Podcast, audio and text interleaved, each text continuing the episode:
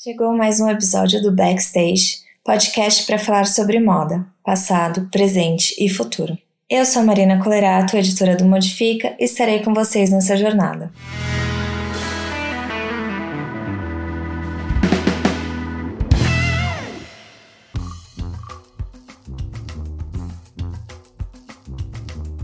Estamos aqui com mais um backstage, dessa vez recebendo Suzana Barbosa. É, não vou apresentar a Suzana, a Suzana vai se auto-apresentar, eu acho bem melhor.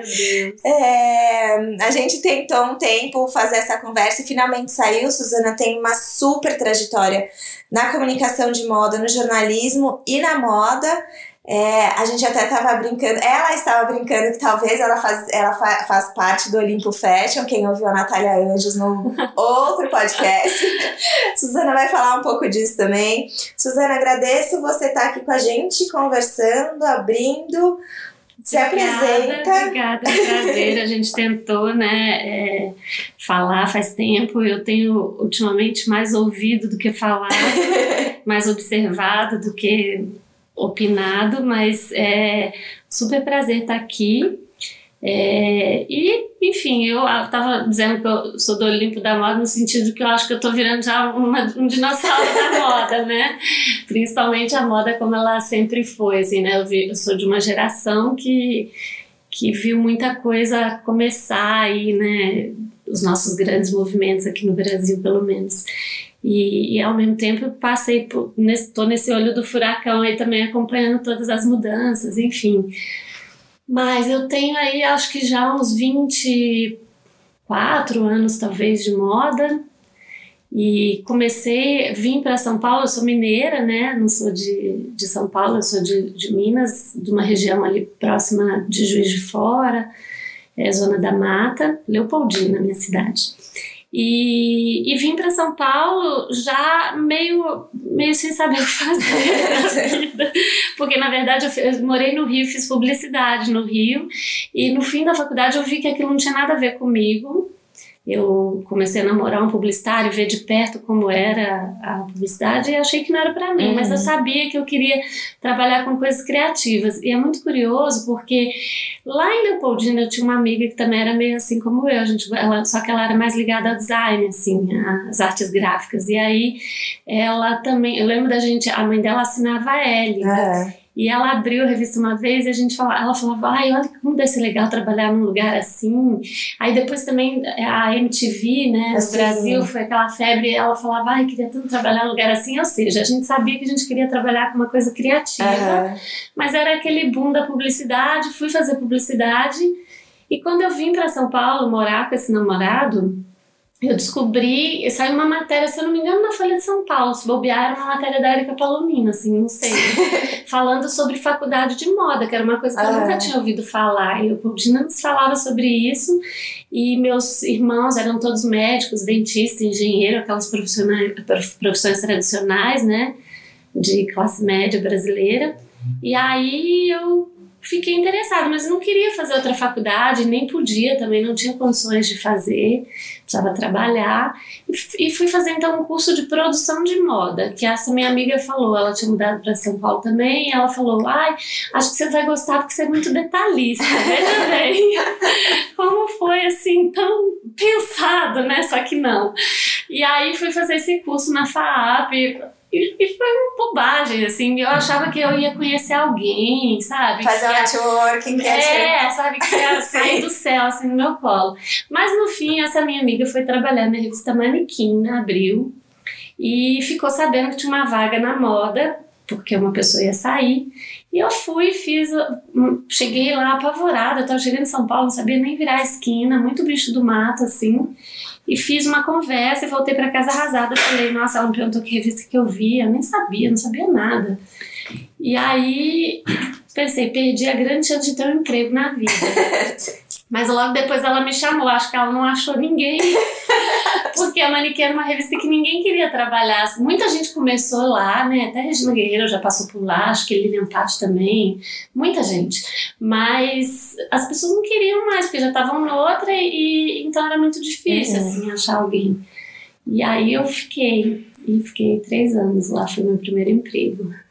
e por que, que ninguém que, que por que, que você acha por causa do tema manequim que era ah tinha aquela coisa dos moldes então isso foi curioso porque foi uma grande escola porque tinha o negócio dos moldes uhum. então as marcas não queriam emprestar roupa para fotografar, porque era tinha essa coisa de sair o molde da roupa e elas não queriam é. né, que saísse. E aí, isso foi uma grande escola, eu como produtora de moda, porque eu tinha que rodar muito mais para conseguir roupas legais, já que não era tão simples, eu não podia ir na Fórum, que eram as marcas badaladas uhum. da época, né?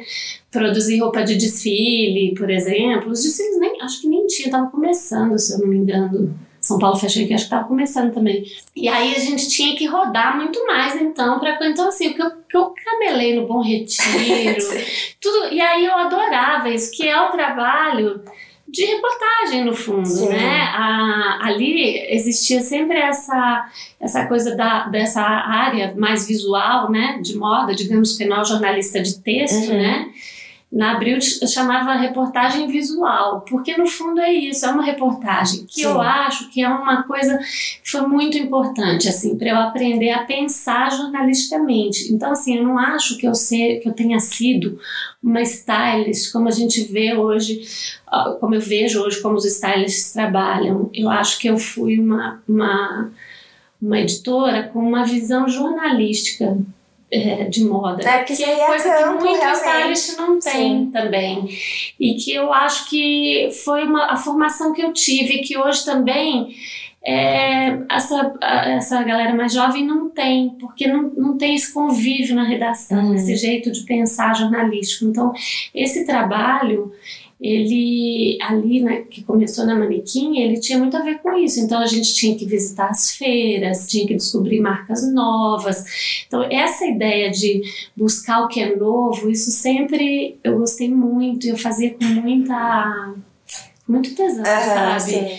Eu achava muito legal descobrir marcas novas, descobrir coisas novas. Não era tipo ir na assessoria, né? Vocês tinham, você não, tinha que... pelo contrário, nem tinha ainda essa coisa de acervo em assessoria. É, foi muito lá atrás. Sim. E tinha também o outro lado, que a Abril tinha um estúdio Abril, né? Que foi um negócio que as pessoas hoje nem sabem que existiu e que foi muito legal, que formou grandes profissionais. Qualquer fotógrafo mais da velha guarda que você perguntar vai te contar histórias incríveis do Estúdio Abril, que era um estúdio gigante é, que tinha dentro vários estúdios de tamanhos uhum. diferentes. Então, assim, ao mesmo tempo que estava rolando uma foto de moda da Ellie num lugar, da manequim na outra, tinha umas puta celebridade fotografando uma capa da nova, tinha um carro sendo fotografado e tudo era construído lá dentro. Então, cenários, assim, era um jeito muito profissional de trabalhar, uhum. Muito com muita infraestrutura é, e com muita e que era muito legal porque formava muita gente, sabe? Porque tinha acesso a várias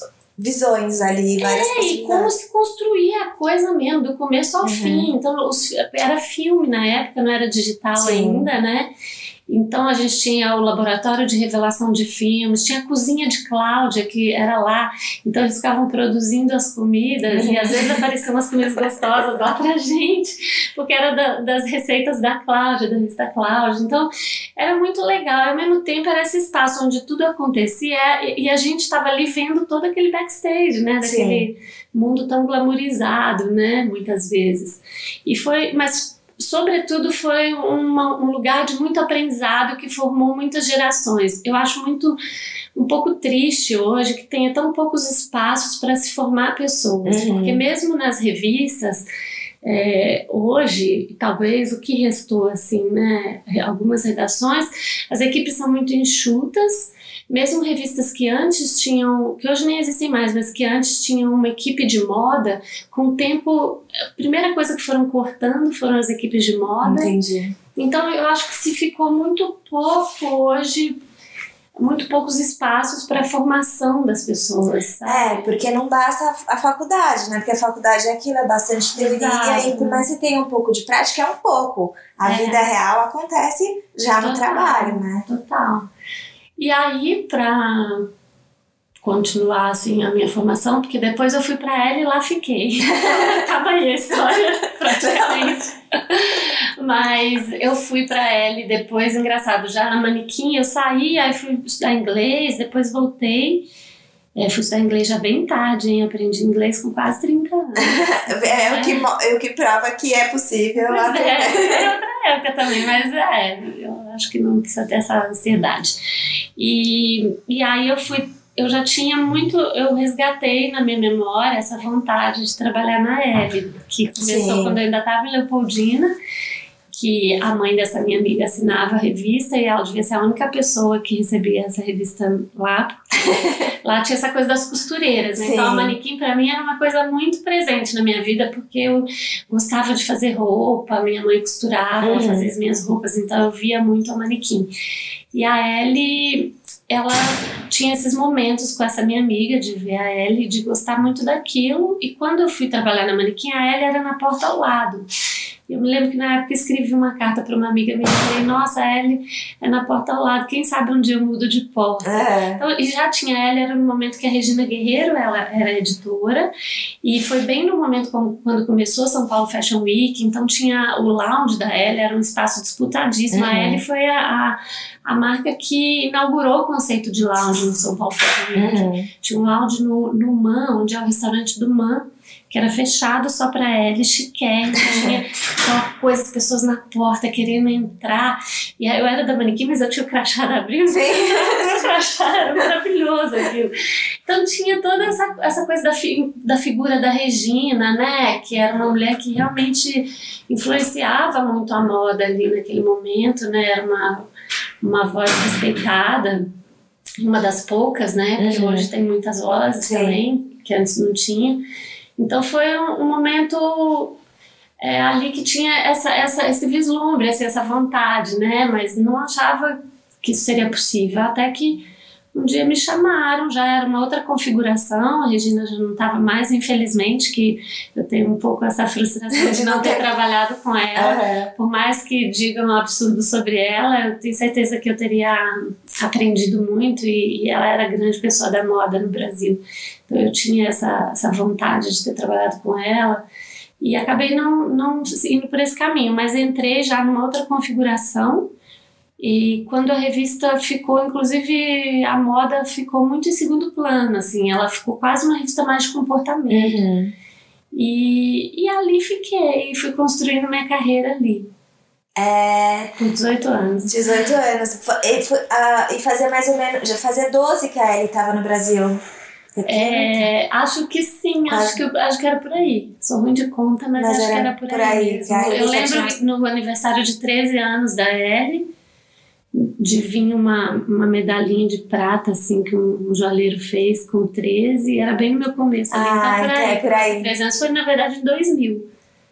Tá, que você começou. contas. É, não, é isso mesmo, tá certo. E a gente não faz, eu não fazia ideia que a Ellie tinha 30 anos, na verdade. No Brasil, no Brasil. sim, foi uma das primeiras edições no mundo. A Ellie, ela é de 54, eu acho. E, e ela foi uma das primeiras. A primeira, se eu não me engano, foi a Ellie alemã. Depois acho que é a americana, a espanhola. É, acho que a espanhola e a brasileira foram no mesmo ano, mas foi uma das primeiras edições. Assim. E já tinha Vogue?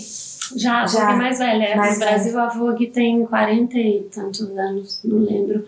Mas era diferente porque a Vogue tinha uma operação muito pequena. Tava né? com a família Era carta. carta e era uma operação muito pequena. E a Abril já era grande, Sim. gigante. Então era a maior editora da América Latina, né? Então, assim, é, a L já tinha uma distribuição muito maior, tinha uma circulação muito maior e teve até o final. Sim.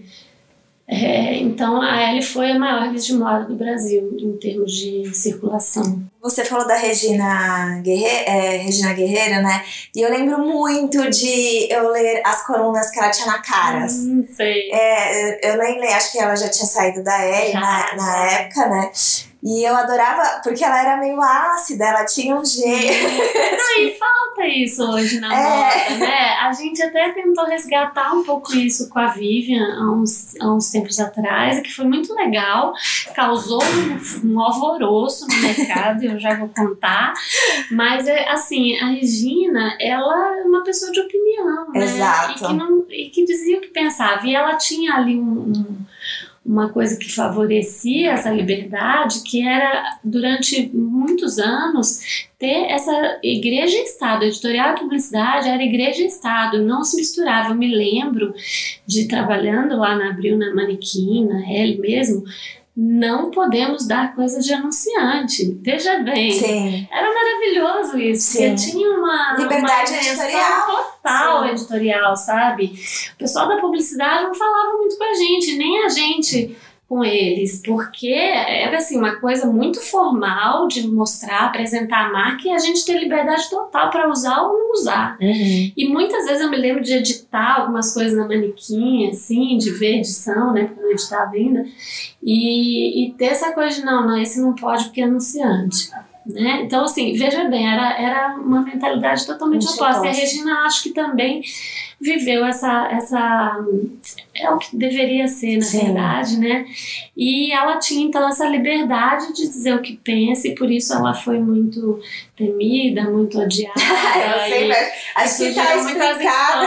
mas não, não acho que ela falava tanto absurdo assim, não. Não, sabe? achava ótimo. Acho que até tá explicado por que, que eu gostava da Regina e por que, que de repente Sim. eu sou essa pessoa. Tipo, né? E, cara, faz muito sentido. É, e aí depois, olhando, quando a gente. Aí depois, o que acontece? Na verdade, a gente ainda manteve muito essa autonomia na L, tá? Muito porque a Abril sempre foi muito correta. Então, é acho que a gente ali teve uma época que a gente começou a, a repensar a coisa da crítica de moda, uhum. ela entrou meio no automático e virou uma grande descrição de desfile, Sim, né? É. Não que, que aquelas marcas de fato anunciassem, mas começou a ter um pouco essa preocupação em não querer prejudicar o mercado. O mercado já tão fragilizado, tão, né, as coisas tão difíceis. E todo mundo comprou um pouco esse discurso uhum. e eu mesma preciso dizer. E, e aí chegou um momento que coincidiu com todo esse momento em que a gente começou a repensar toda a forma que a gente comunicava a moda né, nos últimos anos, que a gente falou, e aí, a gente vai continuar falando de moda, fazendo crítica, quando era para se reunir, para discutir a crítica do, do São Paulo Fashion Week. Ah tá, a gente vai continuar fazendo esse, essa coisa, esse arroz com feijão que todo mundo faz? Não, acho que a gente precisa começar a criticar para que alguém, para que as pessoas leiam alguma também. coisa que faça sentido, faça sentido para elas e para que a gente costume consiga fazer esse mercado melhorar, é. porque também a crítica é importante, Sim. né? E aí foi muito louco, porque eu, eu, a gente se valia, óbvio, de toda a informação que a Vivian tinha para fazer essa crítica, né? Não era uma coisa leviana, não era para prejudicar ninguém, então acho até que era uma crítica suave, mas a gente começou a falar e apontar as coisas também que a gente achou de problema no desfile. E foi um grande alvoroço. De um lado, para a audiência foi muito legal, as pessoas escreveram muito para a gente, dizendo: ah, obrigada por ressuscitar o jornalismo de moda, sabe? Porque é isso. Sim. Não, não se fazia mais jornalismo de moda de verdade. E cada crítica que subia no Instagram da Ellie era uma ligação de uma assessora para mim falando: ai, Suzana, Fulano está muito chateado com vocês. E assim, uma, uma geração de estilistas que nasceu e cresceu e se fez num lugar, num, num, num ambiente já que não existia crítica de Muito moda. confortável, então, né? Para eles, ouvir qualquer coisa é uma galera que não pegou a Regina, por exemplo.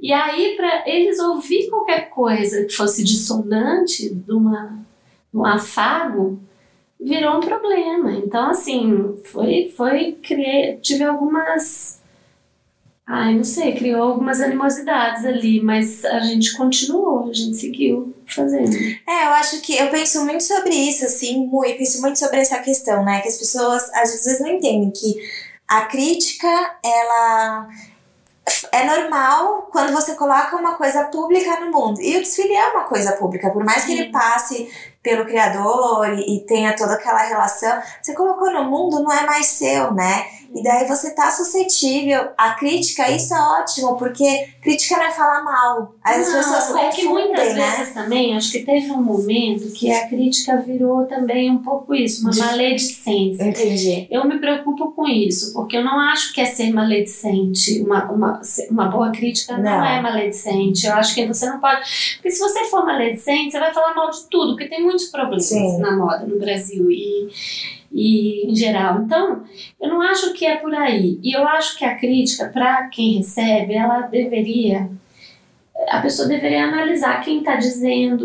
Se incomodou, chama para conversar, vamos entender por quê, né? Mas tem uma coisa aí um pouco egocêntrica de não querer ter nenhuma voz dissonante. E a É. voz dissonante ela é importante, ela te faz crescer, ela te faz pensar. Poxa, alguém que você respeita, vamos lá, vamos ouvir. E tem outras áreas, né? Tem na arte, tem no cinema. Exato. Por que, que não poderia E, e você pode talvez não respeitar um certo crítico, a, a opinião dele não, não, não bater e você não concordar com a linha de pensamento dele, enfim, com a visão de moda dele. E tudo bem, você não vai ouvir tanto e talvez vai desdenhar. Agora, às vezes é uma pessoa que sabe o que fala, Sim. sabe? Vamos ouvir também. Eu acho que é importante. Não, não, não é para prejudicar, eu acho. Então, eu acho que falta um pouco essa essa leveza na forma de receber um, um, um não, sabe? E eu acho que tem um pouco disso, de uma geração um pouco mimada de estilistas que não é, não está acostumado a, e, e que também não está acostumado a fazer moda de um jeito mais adulto, Sim. sabe? E a gente viu isso e eu vi, muito isso a nível internacional, né? Eu lembro quando. Eu não lembro qual editora que criticou o desfile do Rei Islame quando ele entrou na Laurent, uma coisa assim. E aí, tipo, já ela não, jamais, não recebeu mais convite, não podia mais assistir os Ah, desfiles. vai a Kate Hurley. É.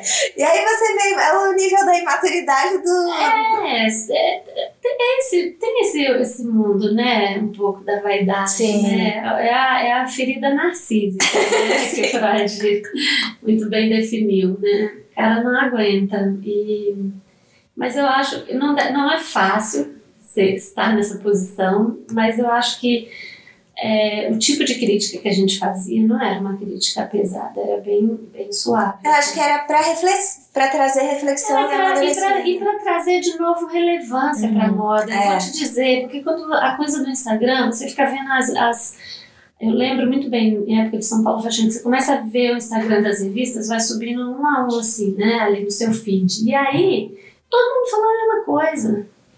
Então você já não presta atenção, você Sim. já nem para para ler, porque já sabe o que vai estar ali. Sim. Então, quando a gente começou a falar, foi muito legal, porque as pessoas, eu acho que tem isso né, na internet, é um, é um mundo de informação, mas com o tempo a gente vai aprendendo a querer ouvir o que alguém específico está falando, você sabe que aquela pessoa vai te falar alguma coisa que vai te Sim. acrescentar.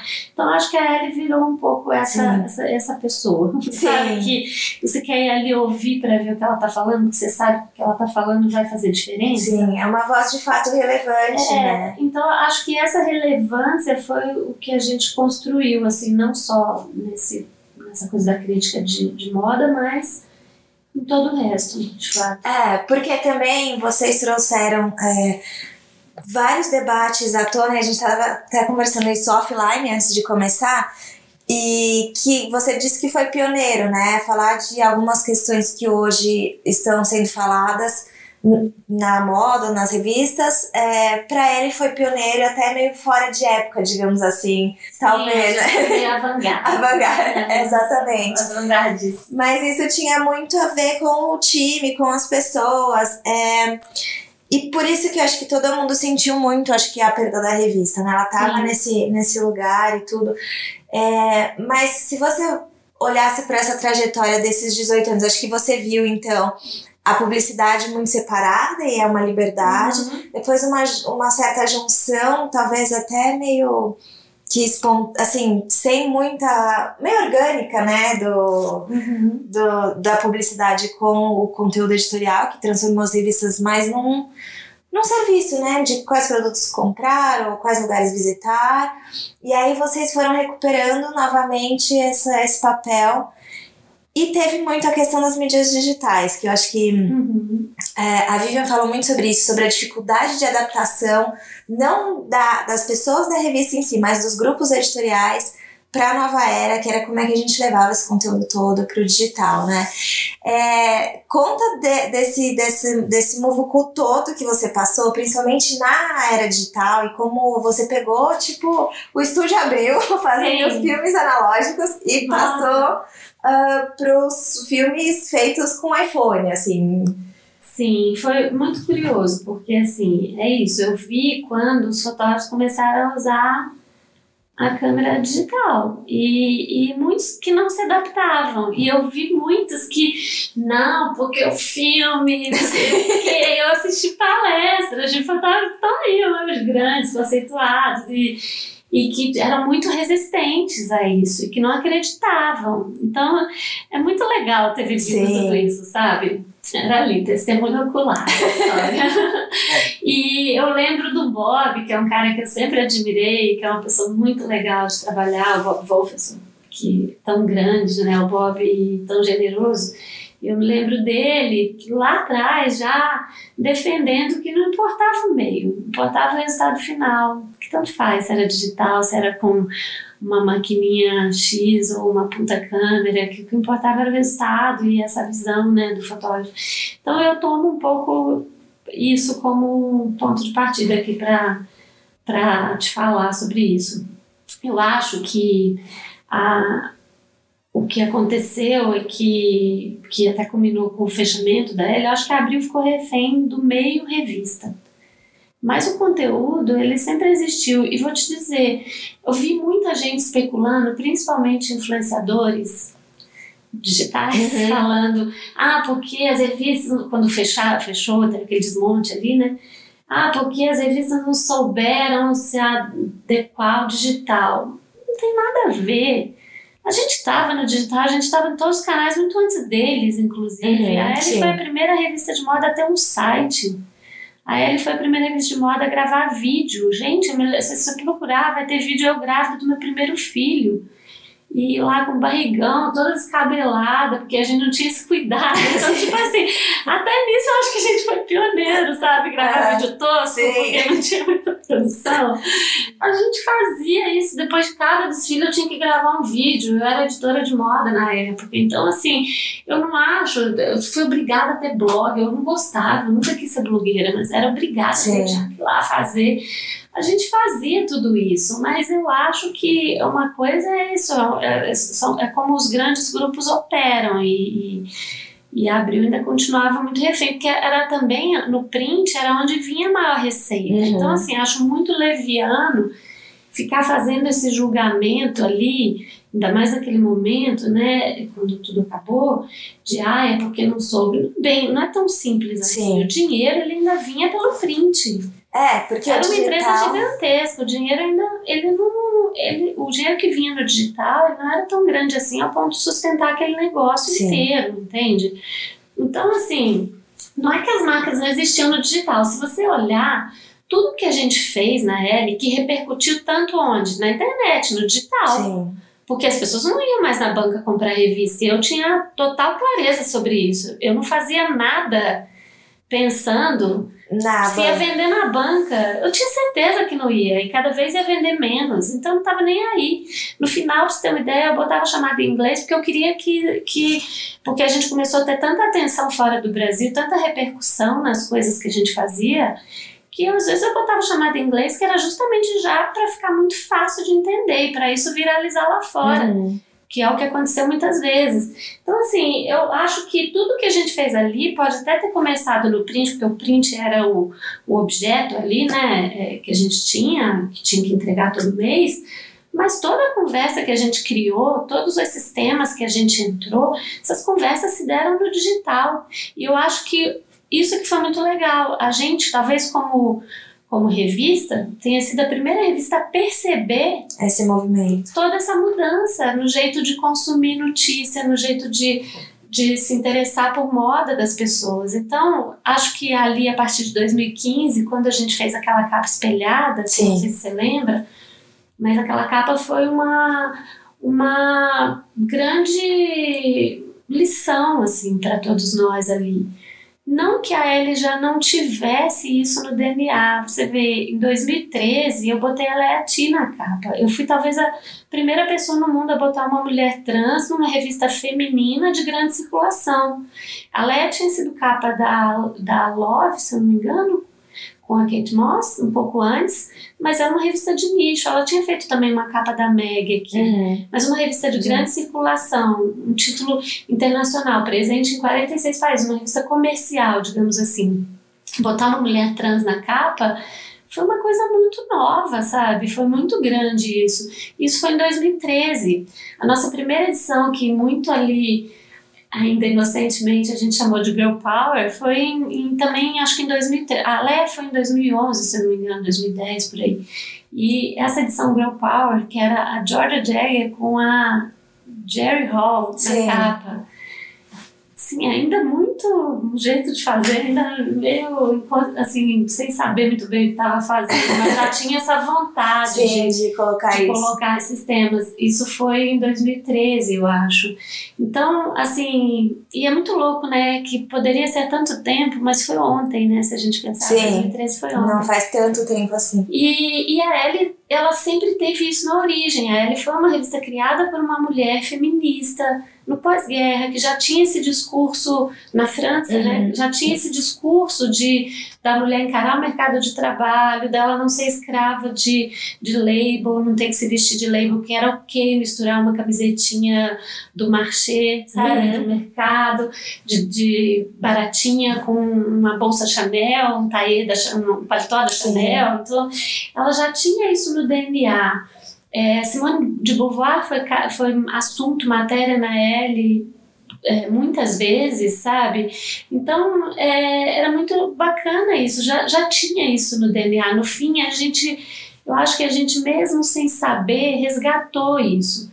Porque dos anos do, 2000 e pouco até a gestão anterior a mim, da Lenita, a Lenita veio da Nova, né? Então tinha essa coisa um pouco é, objetificada sim, da mulher, sabe? Sim. Então se a gente olhar as capas nesse período, tinha essa coisa da mulher ter que ser sexy, tá bonita e loira. Gente, eu me lembro de um episódio, vou contar é, que alguém da Dove me ligou, eu era editora de moda na época para fazer uma pesquisa e falaram coisa de beleza real e tal.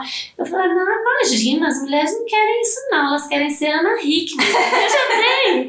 E é uma época que era Ana Hickman na capa, não na capa, sabe? Então, assim, como isso é interessante, como também eu mudei, sabe? Como eu tive a sensibilidade de me abrir para essas novas conversas e de de entender que, que precisava mudar e que mudou mesmo, né? Então, acho que aí no digital teve realmente, quando a gente fez a capa espelhada, isso abriu ali todo uma, um, um horizonte para a gente. Eu recebi depoimentos lindos, sabe, de, de autoestima mesmo, uhum. de como aquela capa é, resgatou a autoestima de muita gente. A gente fez a, a Juliana Romano como uma da, ela ficou como uma das capas randômicas no tablet. E, e aquilo foi muito legal, a repercussão que aquilo teve, né? Você sabe que sempre a Ella e a Vogue foram uma, é, uma concorrência muito, uma guerra, assim, uhum. pesada. E, e a gente fazia aniversário no mesmo mês. Então, mês de março, mês de maio, você pode saber que a gente estava se descabelando. Né? de cada, em cada redação. A gente falava às vezes, ai, vai tremer. Quando sair essa capa, o, o Itaim, sei lá, no Jornal vai tremer. E é muito eu engraçado. muito dessa capa tinha... do espelho, porque foi, foi aniversário. E, era aniversário, a Vogue estava com 40 anos. Exatamente. Pensa bem, olha o tamanho do meu desafio. Mereço muito descansar. Falei muito. É, a, a Vogue estava fazendo 40 anos, estava trazendo a Gisele na capa, fazendo 20 anos de carreira. Naquele momento ali, ainda a banca era um termômetro, sabe? Ainda se acreditava que vendia e vendia mais mesmo. E, e aí, eles era o momento deles, né? E aí a gente ainda soube, a gente, a gente foi fazer uma capa que era assim, com as outras meninas da geração da Gisele, e tinha uma ideia de três capas sequenciais, e numa delas as meninas iam estar nuas, e a gente achou que aquilo ia ser um, um case que poderia bater, depois bater a Gisele na banca, mas depois a gente descobriu ainda por cima que a, a gente fez essa capa, ficou ruim, as meninas não quiseram fazer a foto nua na hora, e sei lá, não sei porque eu achei que aquilo ia ser uma grande ideia. e aí deu errado, ficou ruim. Ficou ruim, ficou sem graça, tipo, ia dar muito errado. Ia ser. A gente ia ter que aceitar, sabe? Que, que perdemos. E eles vinham com a Gisele e a gente descobriu que a Gisele estava nua e que tinha sido fotografada pela Inés e o Vinude. Aí ferrou, né? E aí não tinha capa. Dois dias antes de ir pra gráfica, não tinha. O que, que a gente vai fazer? E aí começamos a pensar, eu e a Paula Majeste, que era minha chefe na época, uma pessoa também de cabeça muito aberta para tudo, que sempre apoiou muito todas essas ideias. E a gente pensou mil possibilidades, a Naomi estava vindo para o Anfá, vamos fazer uma coisa com a Naomi, vamos, ah, vamos comprar uma capa pronta. A gente já tinha meio que aceitado uhum. que ia uhum. perder, sabe? Sim. E aí ela falou para mim, ah, se der errado a gente vai sem capa. Aí na hora me acendeu uma luzinha, eu falei, gente eu lembrei de uma, uma Vogue inglesa, uma vez que era uma capa com Kate Moss, que só tinha o semblante dela e era toda dourada a capa. Eu falei, se a gente fizesse uma capa inteira que não tivesse uma imagem, que ela fosse toda prateada. Aí ela, uma capa espelho, uma capa selfie. Nossa, aí aquilo abriu, assim, foi aquele momento como é que fala? Quando tem um, aquele insight assim, revelador. Nossa, maravilhoso, vamos orçar quanto vai custar para espelhar essa capa, que a gente queria uma coisa uma, uhum. que fosse bem parecido com o espelho. E aí a gente não queria que isso fosse uma brincadeira, a gente queria que tivesse ali um conteúdo que justificasse porque a gente estava fazendo aquela capa. E aí como são as coisas? A partir, a partir daí acho que tudo funcionou um pouco assim. A gente começou a investigar, eu chamei a equipe, falei, ó, cinco dias para a gente fazer todo um conteúdo aqui. E a gente começou a investigar e viu que tinha muita coisa acontecendo na moda. A coisa da transição capilar estava uhum. é, começando ali na internet, não estava em revista isso. Sim tinha revista nenhuma falando sobre isso. Mas a gente começou a observar pessoas e buscar essa informação.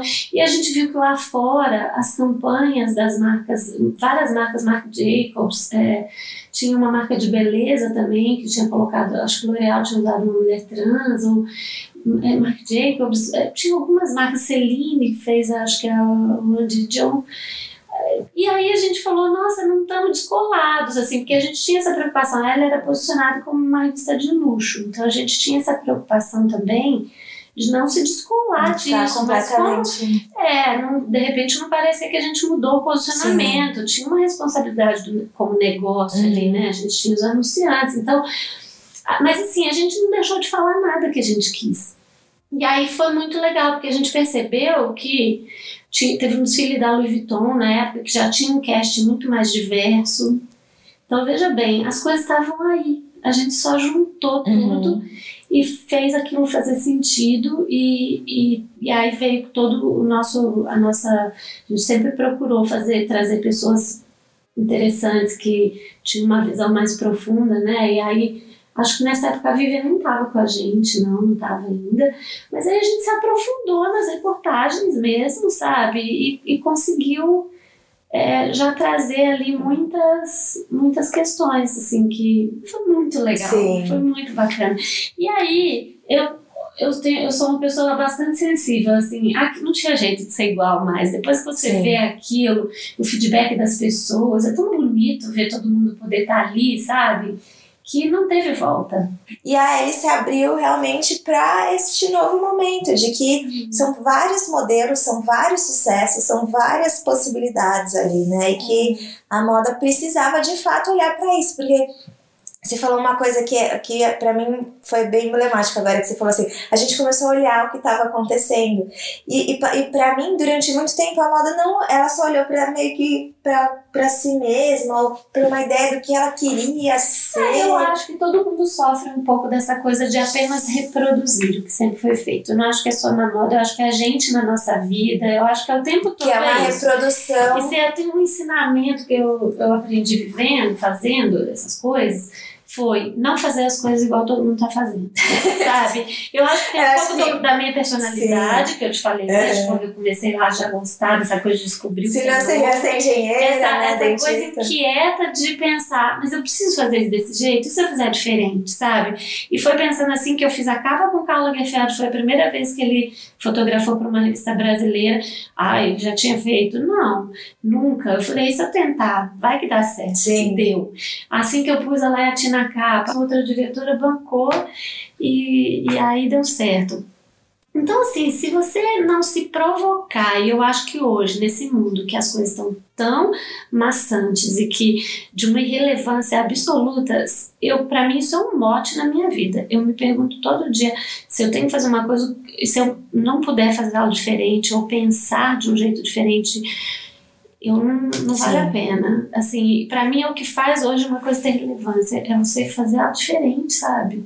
Você não Sair ficar nessa, dessa... nessa uma coisa Esse automática, também, né? sabe? É. E, e isso virou até um problema pra gente, porque a gente começou a fazer tantas coisas diferentes que hum, todo mês tinha uma expectativa gigantesca, né? Pro que, que a gente vai aprontar agora. E isso foi em tudo, no evento que a gente fazia também, né? O Fashion Preview fechou a Ponte Estaiada, fechou o aeroporto.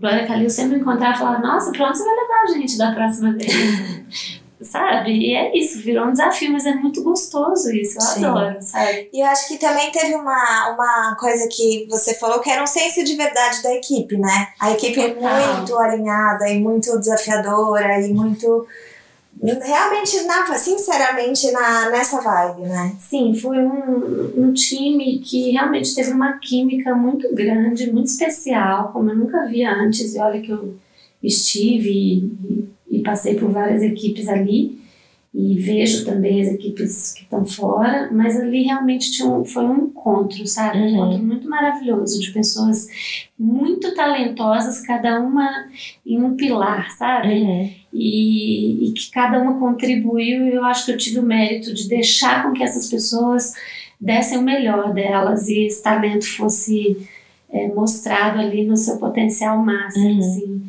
É, e, e, e, e ali um, um, grupo pequeno, não era um grupo grande, mas quando a gente fez essa capa espelho, que tudo isso, a, a equipe ficou muito orgulhosa, foi muito legal, porque foi uma injeção de autoestima para a equipe também, porque a gente, nessa coisa da concorrência, esse mercado ele pode ser bem desleal e bem cruel, a gente perdia muita coisa que ia para a foi ótimo por um lado, porque obrigou a gente também a achar um caminho, sabe? Que foi um caminho muito único, foi Sim. maravilhoso. Concorrência é muito bom por isso, né? Inclusive. Você tem que melhorar, você não pode se acomodar. Sim. Então, se ela tentava bloquear ali de um jeito, a gente se saia por outro. Foi muito legal.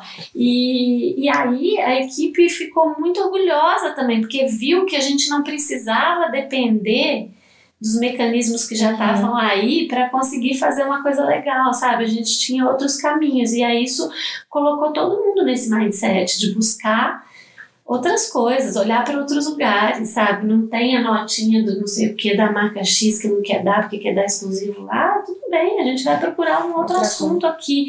Então isso foi muito bom, porque deixou todo mundo mais empoderado. Ele essa Sim. palavra meio ruim de usar hoje em dia, mas é isso. Todo mundo ali ficou mais aguerrido, assim, mais afim de fazer uma coisa legal diferente.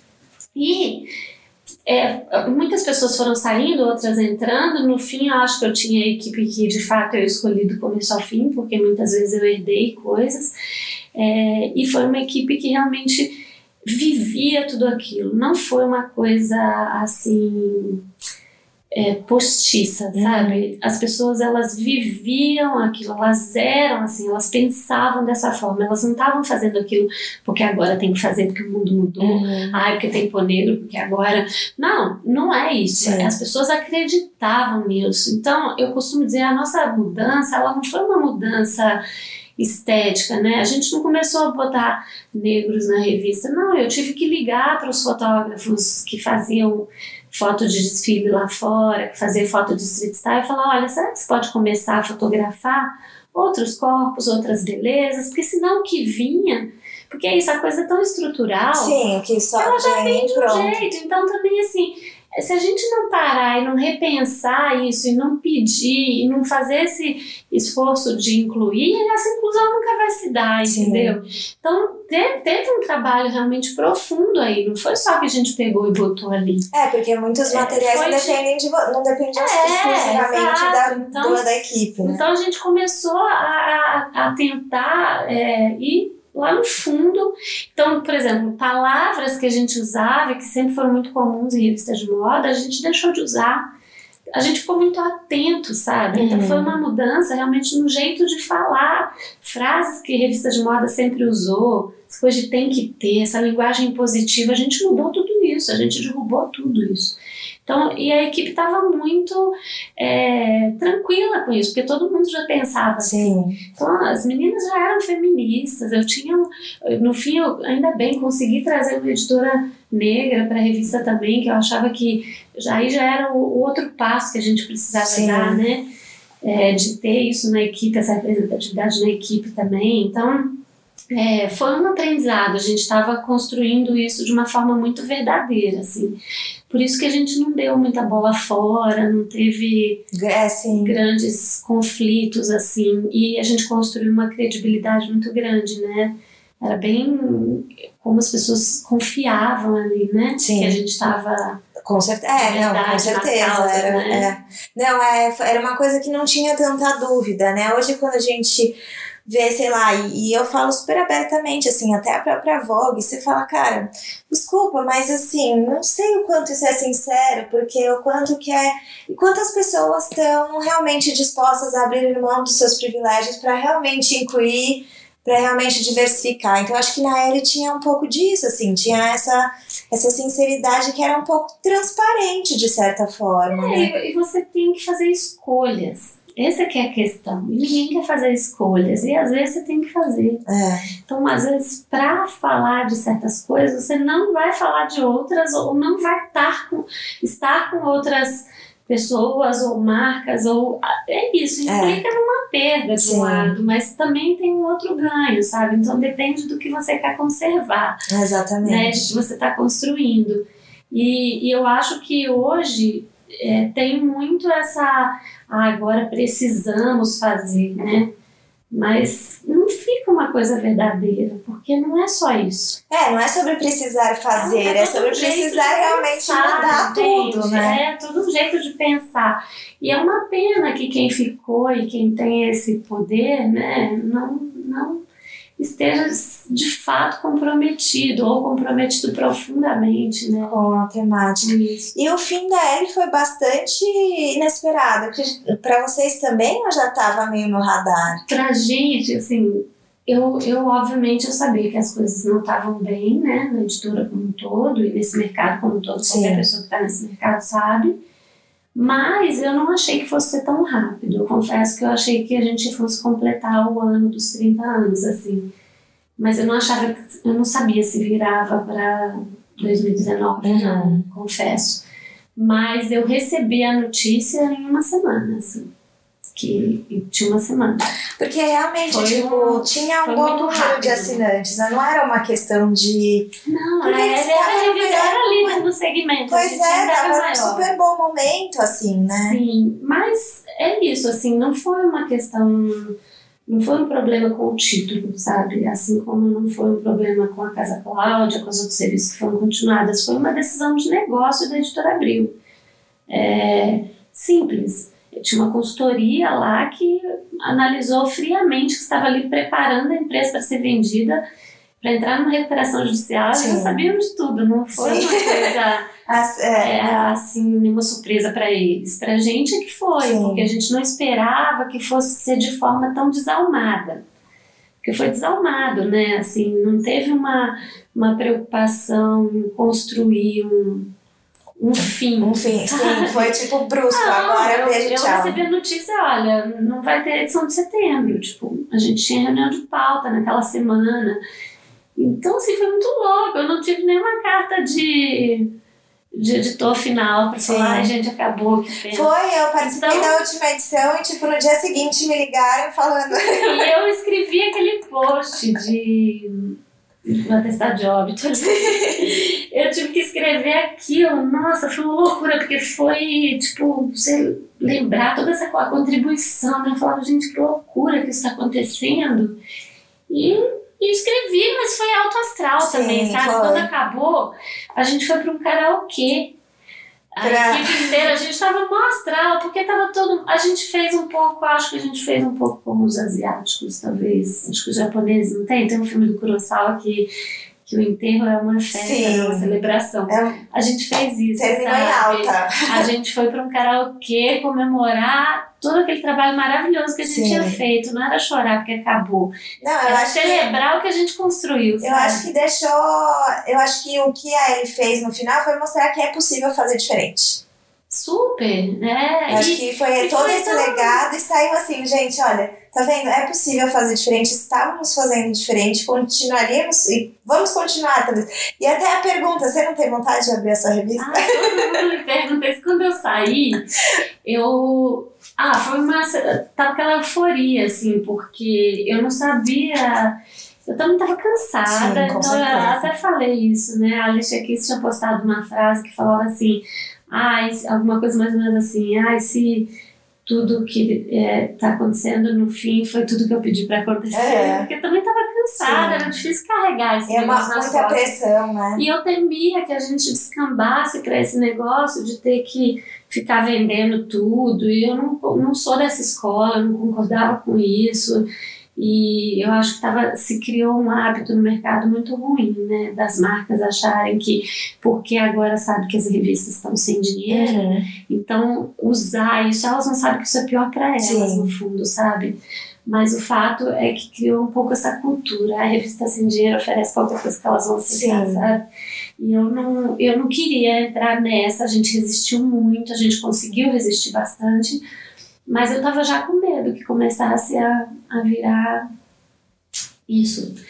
E sabia que isso ia jogar a qualidade para baixo, né? E a gente estava com uma fase em que o conteúdo realmente estava muito bom, muito relevante. Então, foi, de certa forma, foi na hora certa. E eu saí com essa euforia e meio muito aberta, assim, muita gente me ligando e me chamando para conversar. E eu, muito animada, mas aí eu recebi uma proposta para ir para um lugar e eu fui. Muita gente nem sabe, né? Mas na verdade eu não estou esse tempo inteiro parada. Eu fui para uma empresa de moda, eu levei sete pessoas da minha equipe. É, eu fui para montar uma área de conteúdo numa empresa de varejo. Isso aconteceu muito rápido. Então, você me pergunta, se eu teria uma revista, naquele momento eu tive vontade. Uhum. Eu até pensei em fazer uma edição minha, tipo uma revista da Carrine, assim. Sim. É, que eu me vejo muito nesse lugar, Sim. mas eu saí muito com essa vontade de fazer minha revista duas por ano e transformar isso num business para mim e também fazer conteúdo para marcas, mas eu recebi essa proposta que ela, num primeiro momento, não me interessou tanto, foi muito rápido, tipo, dois dias depois que é, já tinha me chamado para conversar. E era uma proposta que, no primeiro momento, não me interessou muito, porque eu não tinha interesse em ter outro emprego, sair de um emprego, 18 anos, depois entrar em outro, né? Sim, é igual terminar um relacionamento, você quer esperar um pouco, né? É, só que foi um, um convite meio recusável. Primeiro, pela possibilidade de levar a minha equipe, uhum. que eu ainda estaria dando emprego para tanta gente, sabe? A gente continuaria junto. Acho que isso foi a primeira coisa que me fez aceitar. Segundo, era uma proposta de grana muito boa também, não dava para negar. o que prova também que decisões só pautadas por dinheiro não são exatamente as melhores. E, e terceiro, porque era um desafio grandioso, e eu gosto disso, sabe? Tinha muito o discurso da mudança. Uhum. E era para ir para uma empresa de varejo, é, montar uma área de conteúdo e cuidar de cinco marcas e fazer uma revolução. E aí eu fui. Eu não, logo que eu cheguei, eu, eu nem comuniquei muito, porque eu já percebi que talvez não fosse como eu esperava, com a expectativa de ser Sim. criada. E eu fiquei nesse lugar cinco meses e foi uma experiência bem ruim, na verdade. Eu não gostei. Eu saí no final de janeiro e minha equipe inteira saiu também.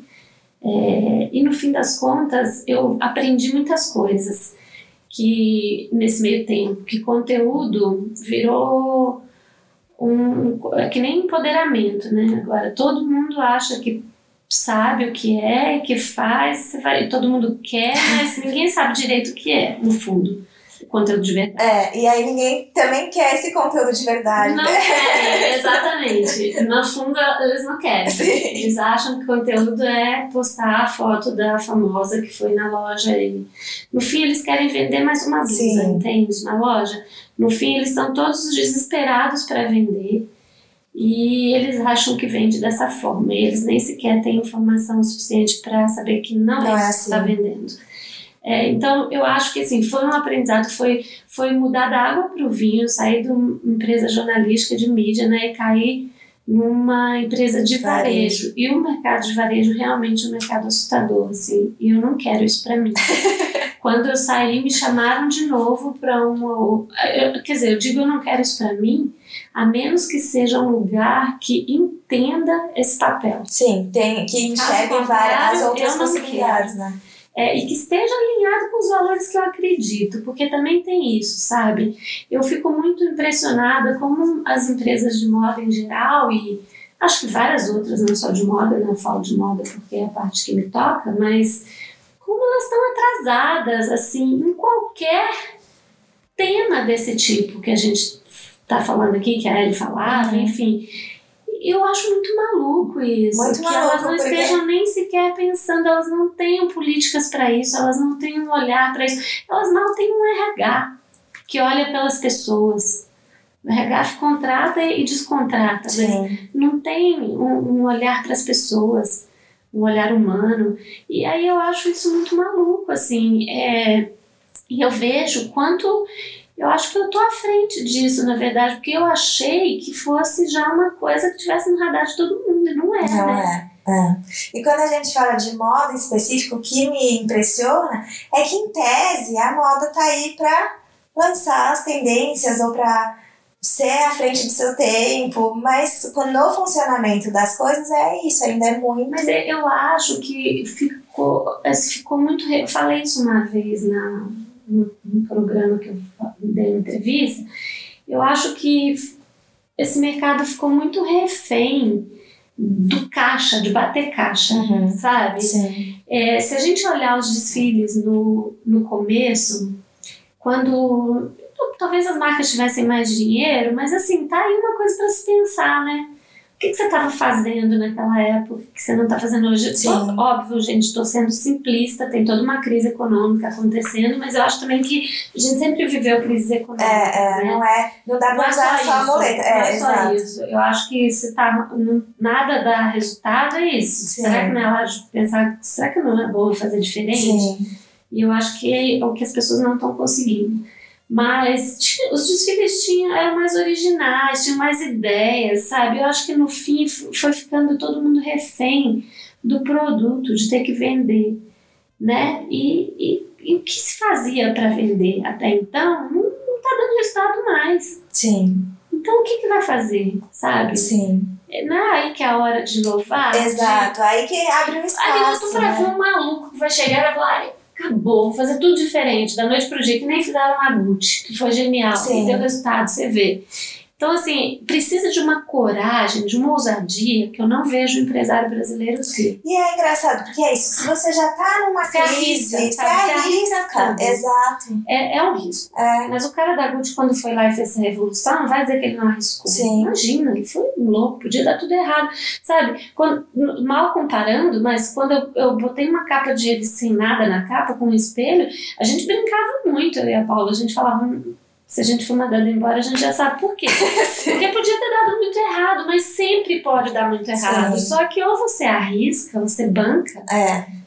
essa coragem ela é importantíssima, principalmente nesses tempos de marasmo, entende? É importante para continuar sendo relevante, mas senão você vai sumir. É isso que eu acho. E, e não sei, eu, eu percebo isso, que eles estão muito atrás. Então, a gente estava falando, né, do que ficou, assim. Para mim, tudo isso que a gente falava na L é, já, tá, já, já tão. Para mim, já é tão antigo, já, porque eu estou fazendo isso há tanto tempo. Sim. que me assusta pensar que tem gente começando essa conversa agora.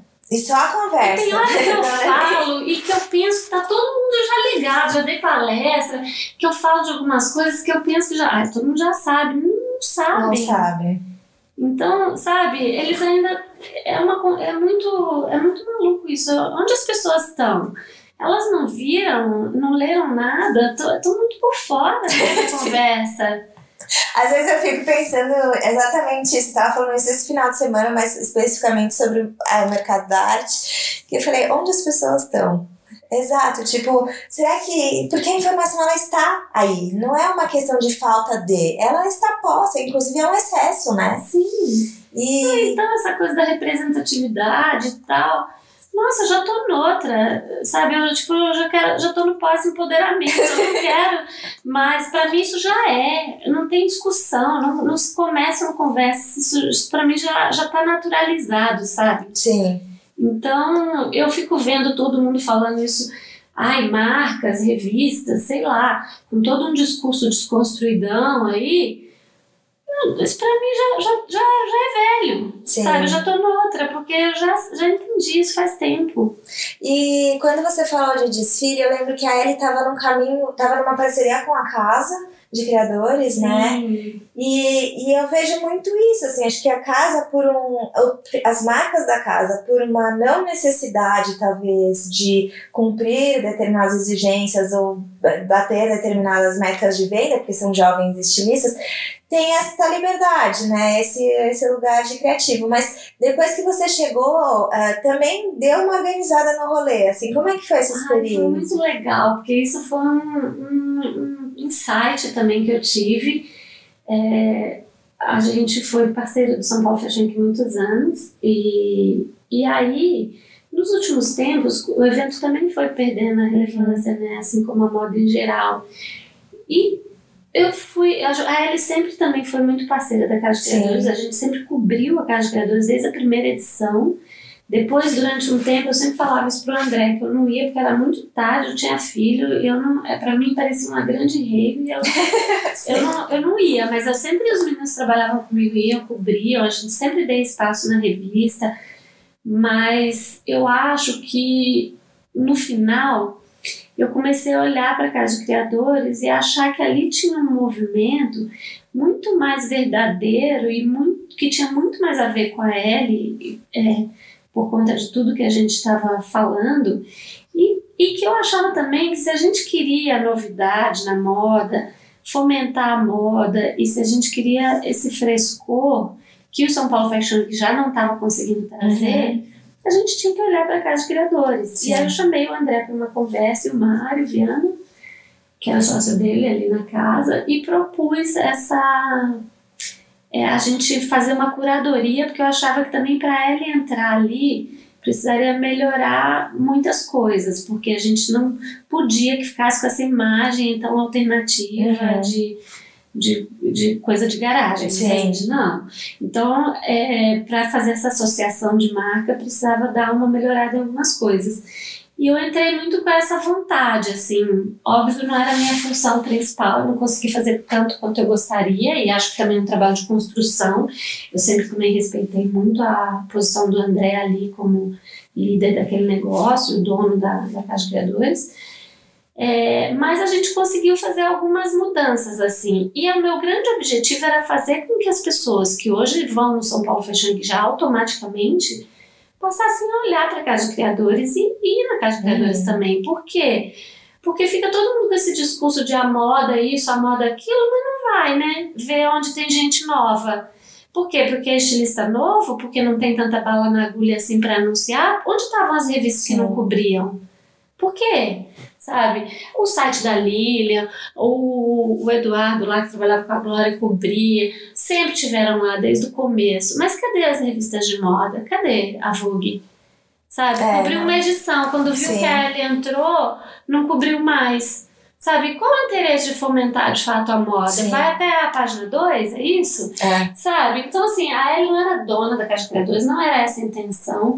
A gente só viu ali uma oportunidade de fomentar Sim. a moda de novo e fazer com que ela tivesse relevância e dar, a gente já tinha muito ali na nossa vida essa coisa de, de, de dar espaço para os novos, uhum. né? Então é isso, a gente sempre cobriu de Criadores. Eu lancei vários estilistas. Adriana Barra, primeiro lugar, não tinha nem loja, o primeiro lugar que ela saiu foi na L. Já dei capa para estilistas de Casa de Criadores. É, então, assim, muita gente nova passou ali, os fotógrafos todos novinhos, a gente que investiu uhum. neles e que apostou e que deu espaço. Eu acho que mostra já que, tinha um pouco esse faro. Que o papel da revista também é esse, né? Um pouco de fomento e informação. É, e foi uma época que, assim, não tinha muito fotógrafos. Tinha o Gui, o Bob, o Paulo Weiner, é, stylist. Tinha um ou outro, outro. Sei lá, cinco. É, e a gente ficava nessa, sabe? Ali no, nos anos 2010, 2009, 2010, quando a Ellie foi reposicionada em 2009, isso ficou muito claro, porque todas as revistas ficaram iguais, porque eram os mesmos profissionais fazendo. E foi até legal que a gente achou essa, essa, essa saída estratégica, porque a gente começou a experimentar mais e coincidiu que essa geração que cresceu no digital é, daí já estava na idade né, de começar a trabalhar. E começou a fazer coisas, experimentar mais e achar uma linguagem própria, porque até então era assim, cansei de estar em set de foto e fotógrafo falar ah, porque o Steve Mesel, porque é, o Avedon, não sei o que, ela sempre vinha essas referências. Então, o fotógrafo brasileiro, com algumas exceções, é, tinha muito essa coisa de repetir essa imagem internacional, sabe? Sim. Isso é importante falar, porque eu acho que isso tem muito a ver com o que a revista de moda sempre fez e uhum. projetou, sabe? Então, não, não tinha, a gente não, até hoje, assim, quase, assim, não tem ninguém pensando moda é, é, com a cabeça de hoje, né? Sim. né? De refletir a coisa do comportamento, de ser mais descentralizado. Então era isso, era a supermodel, o super fotógrafo que queria com a roupa impecável, que queria fazer aquela imagem de moda totalmente plástica, uhum. mas que não tinha nada a dizer, né? Sim. E naquele momento ali, é, não tinha muito como fugir disso. Todo mundo pensava assim, os fotógrafos eram assim, tinha pouca opção, é, não se arriscava muito. Quando a gente começou a fazer tudo isso, é isso também. A gente foi, teve um pouco esse olhar de pegar uma galera nova que foi surgindo, mas que tinha um trabalho bonito, sabe? O Gleason, um fotógrafo muito bacana, que a gente deu um puto espaço para ele. O menino tem um trabalho lindo. E, e dele, não é? Sim, tá é tentando fazer a do Steve sabe? E, e, e, juntar com os, os, mais antigos também, que sempre tiveram com a gente. Então, é, abraçar todo mundo, né? Isso é muito legal. E eu acho que a casa veio também um pouco com essa intenção. Mas agora, mas você pensa em continuar. Como é que é? E agora? Que, é, que ainda é? é você saiu do varejo, é, talvez não queira uma revista, ou talvez falei, queira. Falei, não respondi essa pergunta ainda, né? Ah, assim, revista impressa, eu acho, não sei, eu, uhum. eu adoro, é muito legal, porque realmente, assim, eu não, não leio mais revista impressa, para te falar a verdade, eu nunca compro, nem sei o que as ex-concorrentes estão fazendo, eu não vejo mais, mas e eu não acho igual, igual a mim, eu acho que é todo mundo, porque se eu que sou dessa geração antiga, né?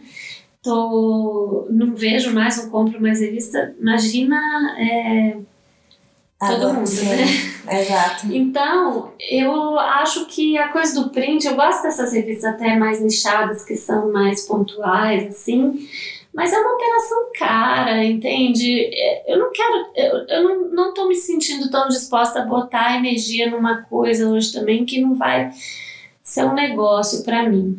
Eu também estou vivendo um momento muito interessante, eu acho de reconexão comigo, assim, de, de dar esse tempo um pouco para olhar o mercado, porque não é que hoje está simples também voltar, né? Voltar para onde? Não tem certeza. uma outra editora, não tem onde trabalhar fazendo o que eu fazia. Então, uhum. Então, acho que é um momento de reinvenção Sim. também, de ver e de pensar como eu vou me reinventar, como eu quero voltar, sabe? É, porque não é voltar para o mesmo lugar, é, entende? É. Nem me perguntavam muito, né? e quando deu aquele, todo aquele rolo da Donata, ali, muita gente me marcou nas redes sociais perguntando e, e falando Suzana Navona, uma coisa assim. Mas assim, é isso que eu quero, voltar para esse lugar. Eu sei como é esse mercado. Hoje eu, eu acho que eu quero outras coisas, sabe?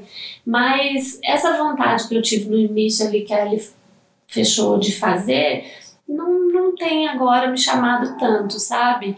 Eu às vezes penso que talvez um pouco para frente, criativamente, assim, se eu sentir essa pulsão de fazer isso, eu posso fazer, vou chamar as pessoas que eu gosto e tal. Eu nunca digo não farei nada, né? Mas eu acho que agora qualquer coisa que eu vá fazer vai ser mais digital mesmo e tem um projeto de um documentário que eu quero fazer, que só tô precisando ter um pouco de vontade de trabalhar. preguiçosa, eu também curtindo Mas é que você tá, exato, muito seu tempo off, trabalhando né? todo dia na minha vida, exato. sabe? E foi assim, é, sair desse lugar onde eu fiquei trabalhando, me pre precisei de um tempo, sabe? Porque foi meio desgastante para mim, assim. E aí bateu aquele luto da Ellie também, Sim. um pouco tardiamente, o luto que eu não tive ali no primeiro momento. É, então eu precisei um pouquinho dar uma respirada, é, dar uma descansada, real, né? cuidar da minha cabeça, estar tá com os meus filhos, sabe? É, isso tem sido muito bom também, assim, ter viajar numa sexta-feira para o sítio, que eu tenho uma casinha nas Salves que eu vou sempre. Então, ai, esse, ter esse tempo livre, almoçar com um amigo, Ai, ontem eu não fiz nada à tarde, foi tão bom, sabe? eu nunca soube o que é isso. Sim. A minha vida inteira eu trabalhei todos os dias, sabe? E é uma então, coisa tá muito frenética, né? também. E, e tá sendo legal, consigo responder as pessoas no WhatsApp com todo o tempo. É, essa dar, dar essa atenção para o outro tem sido muito legal, porque era uma coisa que eu não fazia, não respondia, às vezes não conseguia responder todos os meus e-mails, todas as mensagens. Então, se alguém me convida para um evento hoje, eu respondo. Olha que progresso. Então, assim, sei lá, tá sendo um momento pessoal muito bom, assim. Eu tô me sentindo um pouco tranquila. Às vezes eu fico meio ansiosa, pensando, nossa, mas eu também não posso demorar, preciso fazer alguma coisa, né? Eu faço coisas, eu dou palestra, uma palestra que eu ali, uma, uma consultoria que outra lá. Né, da sociedade, a gente sempre quer saber, tipo, ah, o que que agora é, né, a, a Suzane que ficou 18 anos lá vai fazer é. o quê? Mas é tipo, é isso, né? Eu acho que ela vai viver a vida dela porque ela tá precisando depois de ficar 18 anos no mercado, que é difícil, tem as suas crueldades, tem várias, como você Nossa, falou. Foi né, tem, foi super abrupto o fim, eu acho que também não foi essa construção. Então, é, acho que se permitir esse timing é, é. muito valioso, né? Não, e, e, é importante, assim, pra gente se. É importante olhar o mercado, sabe? Porque também, de novo, é isso. Eu, eu não sou uma pessoa acomodada de querer fazer as coisas do jeito que sempre foi. Sim. Então, assim, eu fico pensando o que, que eu vou fazer de diferente, sabe? Eu tenho isso que me essa coisinha dentro de mim que me provoca o tempo todo a querer fazer uma coisa diferente. E também sou virginiana, muito. É, muito neurótica, que quer fazer. tudo muito perfeito. Tudo, se é pra fazer, tem que ser o negócio Sim. incrível. Aí acaba não fazendo muito, pensando muito. Mas nesse meio tempo fiz um curso muito legal de empreendedorismo para mulheres, com a Denise Damiani na USP, que foi super legal. Foi um curso ah, essa coisa de encontro de mulheres assim, compartilhar experiências e visões e problemas. Essa foi potente. Né? Foi muito legal. Então tenho, tenho, tenho vivido assim, sabe? E tô, obviamente, trabalhando em dois projetos que provavelmente vão vingar em breve, assim, Sim. vocês vão saber, mas eu não tô parada, não posso dizer que eu tô parada. Sim. Eu penso, eu fico meio nessa crise, às vezes, de pensar, ai, por que, que eu não fiquei um sabático de verdade? Eu não fiz nenhuma coisa nem outra, sabe? Agora sim eu de trabalhei tirar um 100%, sabático. né, Porque ó, eu saí já no final de janeiro, né? Então eu não posso dizer nem que eu trabalhei direto e nem que eu fiz o sabático. Eu Sim. devia ter falado, agora vou falar não para tudo que aparecer. Não, eu fiquei fazendo um pouco de tudo, sabe? É, você, você poderia realmente ter se Mas já me sinto mais pronta, assim, para voltar, já me sinto mais disposta, já voltei em eventos, sabe? Já tô mais animada, assim, para para voltar já já com alguma coisa. Sim, eu acho que é isso, é importante fazer essa oxigenação, até porque é o que você falou, né, Suzana, o mercado não tá assim que você é fácil, né? Acho que quando a gente Gente, a fala. coisa como eu vivi ali, ela tá acabando, Sim. né? Assim, como ela era, né? Ela vai, sei lá, vai ser recriada, eu não sei, mas é isso, não é que tem, já não tinha muito, né? Sim, Você me pergunta, eu fiquei na L 18 anos, mas eu ia pra onde? é, é. Tipo, só existia a Vogue que era da carta, né?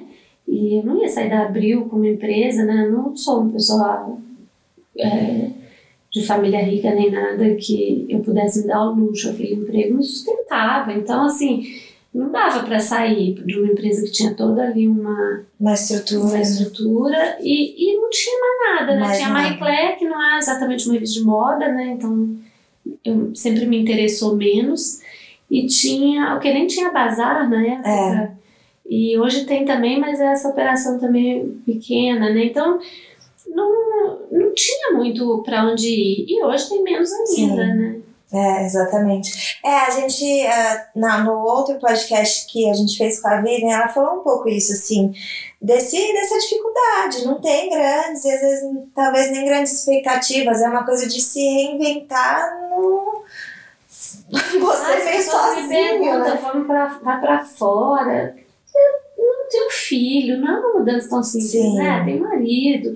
Poderia, talvez mesmo, mas não, não é uma mudança assim, Não, pessoal que nessa você- altura da minha vida que eu acho que eu vou fazer mais, sabe? Acho que é diferente quando você é novinho, né? É, você- e tem mais comprometido com algumas Sim. coisas. Então, eu não, eu não penso isso agora. Não é que eu não saiba exatamente o que eu vou fazer, mas eu acho que eu já estou fazendo, trabalhando nisso e ainda só não está finalizado. Mas, assim, não sei se essa coisa de, de conteúdo puro, assim, é, eu não tenho muita ilusão também. de que. Sim. Assim, eu não sei, admiro vocês que são bem empreendedores nesse sentido, eu acho muito legal. Eu, eu tava com, esse, com essa, essa vontade lá atrás, hoje eu já não sei tanto, Sim. sabe? As pessoas esperam muito, sabe? Muita gente me escreve até hoje. É, às vezes eu falo, não quero ser nostálgica da Ellen, imagina, só falei disso aqui, né? Mas é, não tenho essa no- nostalgia no sentido negativo, não. É uma nostalgia boa. Mas as pessoas me, me perguntam todo dia, tem alguém me perguntando, ai, ai, que saudade. é engraçado, marcou Sim, muito. marcou. E teve uma coisa até que marcou bastante, quando fechou também, que foi muito comovente, que você falou de ter sido uma comoção, porque eu me lembro de um depoimento de um menino, dois depoimentos, aliás, que foram muito. Foi muito bonito ler tudo aquilo, sabe? Porque uma menina me escreveu falando que se curou de uma anorexia através da L. Quer dizer, uma moda ela causa Sim. anorexia, ela não cura uma Sim. pessoa de anorexia. Então isso foi muito potente, sabe? E uma outra é que a L, a revista do espelho, era usada na, nu- numa clínica onde ela estava se tratando de uma depressão. Essa revista era usada lá. Olha que legal, Sim. né? Então, assim, é é uma história linda, muito bem sucedida, né? É, é. Quando ela chega nesse Sim, lugar, com né? certeza. E, e, e aí também é isso. Tenho que, pra fazer alguma coisa hoje que seja menos que isso, eu não quero. não quero. Ah, agora a moda, isso é uma coisa que eu queria falar, que é um lugar onde está tudo errado, né? É um ambiente tóxico, é assim, tudo de ruim que, que, que pode ser causado a uma pessoa, a moda é capaz Sim. de causar, né? Se a gente pensar. E, e ao mesmo tempo tem aí um potencial de transformação enorme. Ser exatamente o Mas oposto, basta né? querer, né? Tem que querer transformar, né? É uma indústria que poderia fazer muito pelas pessoas, né? Sim. Mas ela ainda não entendeu, não acordou, né? Que, que dá para fazer e sem perder, Sim. né? Só, que só vai ganhar. É. Então, se a gente pensar a moda com a questão da saúde mental, é seríssimo. A moda com a coisa da gordofobia, com a coisa racial, tem muita coisa ruim na moda hoje. Mas eu acho, eu vejo isso como uma super Sim, oportunidade. se tá ruim é porque pode mudar. sabe? É, E, mas ainda tem essa dificuldade, né, de, de ser feito de forma Sim, verdadeira, genuína. profunda, né? Ainda tem uma resistência muito grande, né? E uma reprodução de um padrão aí muito nocivo, né? É, é, uma, é, eu acho que é muito isso, assim, é, que foi o que a Nath falou no outro, é isso. A gente vai reproduzindo porque mentalmente é aquilo que a gente aprendeu e você vai é, reproduzindo até porque o outro é um pouco desconhecido, então também você não aposta muito e aí você vai fazendo daquele jeito, né? Mas, pô, foi uma aula de. Foi uma aula de, de história, acho que da moda brasileira, em vários sentidos. Acho que também trouxe a importância da comunicação, que eu acho que é isso, sabe, Suzana? Eu vejo que as pessoas não têm noção do papel da comunicação de fato, né? De a função social da comunicação e como ela pode sim e estava assim presente numa revista. É, e como eu acho que mais que a revista em si, acho que, óbvio, né? Falei muito da minha experiência na L, mas eu acho que mais que a revista em si, fica aí essa potência que a moda tem de ser um, um grande. Um, um- um grande meio de comunicação hoje. né? E aí o que você vai comunicar com ela é, é que, é, o, é que é o segredo, né? É, Assim, é o que, é o que precisa ser é, olhado de outra forma, né? repensado. Mas ela é um- uma forma de comunicação muito potente, talvez uma das mais potentes aí junto com a música, É. né? Então acho que ter essa, essa vontade né, de mudar as coisas, a moda pode ser um bom, um bom terreno para Pra isso. Eu acho que fechamos com essa frase que vamos ecoar sempre. É um ótimo terreno. Quanto mais desafios, mais possibilidades, né? Quanto mais problemas, mais soluções. Com verdade, Com verdade. né? Com, com, com amor ao próximo. amor ao próximo. De verdade, né? Bom, agradeço demais. Vou Ótimo, deixar. é, quem quiser fazer perguntas, a Suzana tá no Instagram, Suzana Barbosa. Uhum. É, agora ela tá com tempo de responder. Mas tô com tempo, eu brinco com o Alexandre Rescovic, já viu que ele faz um negócio Tô com tempo? Eu falo, ai, quero gravar um episódio do Tô com tempo. Mas também não abusem. É, É, não posso responder tese de mestrado, vezes eles fazem umas perguntas Sim. de mestrado. é, rola bastante. Ou mas eu 15 tô lá, Eu perguntas. respondo tudo, eu gosto de conversar. É, ou deixem suas dúvidas nos comentários que depois a gente dá um toque na Suzana também.